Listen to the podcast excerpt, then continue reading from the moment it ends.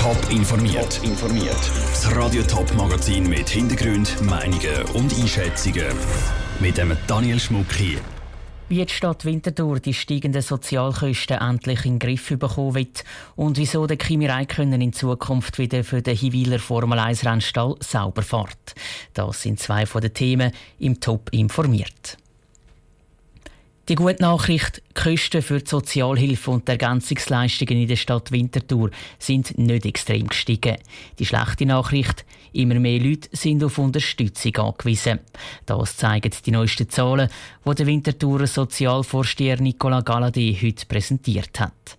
Zara Frattaroli hat mit dem Stadtrat darüber geredet, wie unter deren Entwicklung eine Kostenexplosion im Sozialwesen verhindert werden kann. Herr Galladay, in der Stadt Winterthur sind etwa 7'500 Menschen auf Unterstützung angewiesen in Form von Sozialhilfe, in Form von Ergänzungsleistungen.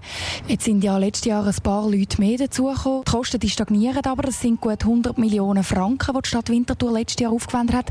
Wie haben Sie das angebracht, dass mehr Leute mit dem gleichen Geld versorgt werden? Über zehn Jahre hinweg stellen wir fest, dass wir regelmäßig pro Jahr in diesen ganzen Unterstützungsleistungen durchschnittliches Wachstum haben von 3-4 Prozent. Das sind doch etwa 4-5 Millionen Franken.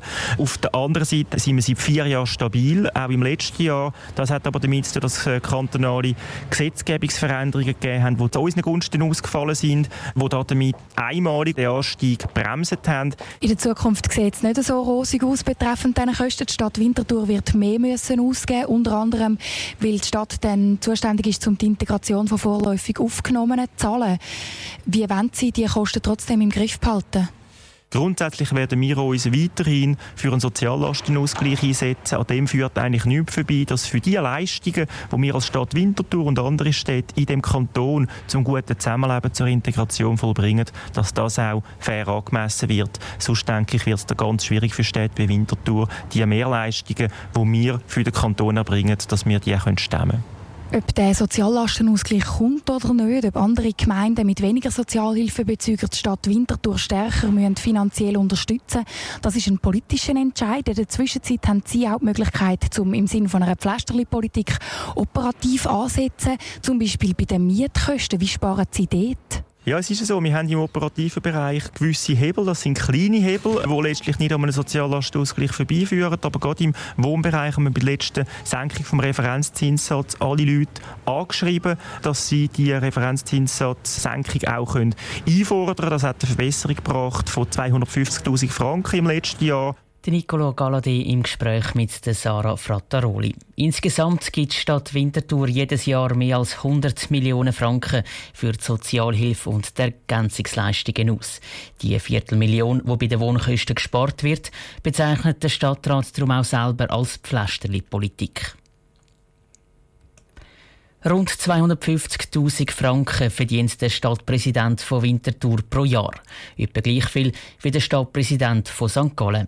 In den meisten Städten und Gemeinden gibt es Reglement vor, wer wie viel Lohn bekommt. Genau das wird die Initiative für den Kanton St. Gallen jetzt radikal ändern. In Zukunft soll das Stimmvolk können entscheiden, was für einen Lohn ein Stadtpräsident oder ein Gemeinderat bekommt. Vera Büchi. Die Initiative kommt von der jungen SVP und sie will, dass die Löhne von allen Behördenmitgliedern referendumsfähig werden. Dass also das Stimmvolk abstimmt über den Lohn von Gemeinderäten und Gemeindepräsidenten, aber auch von Mitgliedern der Rechnungsprüfungskommission zum Beispiel. Bei den etablierten St. Galler Parteien findet der Vorschlag wenig Anklang. Sogar äußerst problematisch findet der Beat Tinner, der Fraktionschef der FDP im Kantonsrat. Ich bin überzeugt, dass wir irgendwann werden Mühe bekommen, um überhaupt Leute zu finden, die sich dann für ein öffentliches Amt zur Verfügung stellen, weil sie wollen nicht eine Diskussion haben über die Höhe von ihrem Lohn. Der Beat Hinner ist selber Gemeindepräsident von Wartau. Sein Lohn wird jedes Jahr mit dem Budget öffentlich gemacht. Und im Rahmen des Budgets können die Leute dann auch immer Stellung nehmen, betont der SP-Präsident Max Lehmann-Meyer. Der Vorschlag würde darum nicht einmal etwas bringen. Es ist unsinnig, über Behördenlöhne abzustimmen, weil man im Rahmen des Budgets äh, selber an der Gemeindeversammlung darüber befinden kann. Zudem gibt es dann so eine merkwürdige Hexenjagd gegen einzelne Gemeindepräsidenten auch da halte ich nicht sinnvoll. Und so wirklich grosse Begeisterung über die Initiative gibt es nicht einmal bei der SVP, der Mutterpartei der Initianten. Der SVP-Fraktionschef Michael Götte sagt, wirklich grosse Vorteile brächte die Initiative nicht. Es kann natürlich einmal einen Fall geben, wo es einfach wirklich von den Löhnen her überbordet, wie Exekutivmitglieder. Und dann hat man jetzt mit dem neu geplanten Gesetzesartikel eine Möglichkeit, um den aktiv zu werden. Aber es ist mir da an und für sich kein Fall bekannt im Kanton St. Gallen, was letztes Jahr das Thema gewesen wäre. Es ist mehr so ein bisschen vorsorglich etwas machen. Offiziell zustande ist die Initiative noch nicht. Die Initianten haben aber die nötigen Unterschriften gesammelt und jetzt eingereicht. Das letzte Wort dürfte damit St. Galler Stimmvolk haben. Das war ein Beitrag von Vera Büchi. Die Formel 1-Fans in der Schweiz die dürften gejubelt haben, wo am Morgen diese Meldung rausgekommen ist. Der Kimi Räikkönen kehrt nach 17 Jahren zu seinen Formel 1-Wurzeln zurück und fährt wieder für sein Wieler Sauber-Team. Der mittlerweile 38-jährige Finn ersetzt bei Sauber den Charles Leclerc. Der 20-jährige Monegas geht den umgekehrten Weg und wechselt nach nur einer Saison bei Sauber zu Ferrari.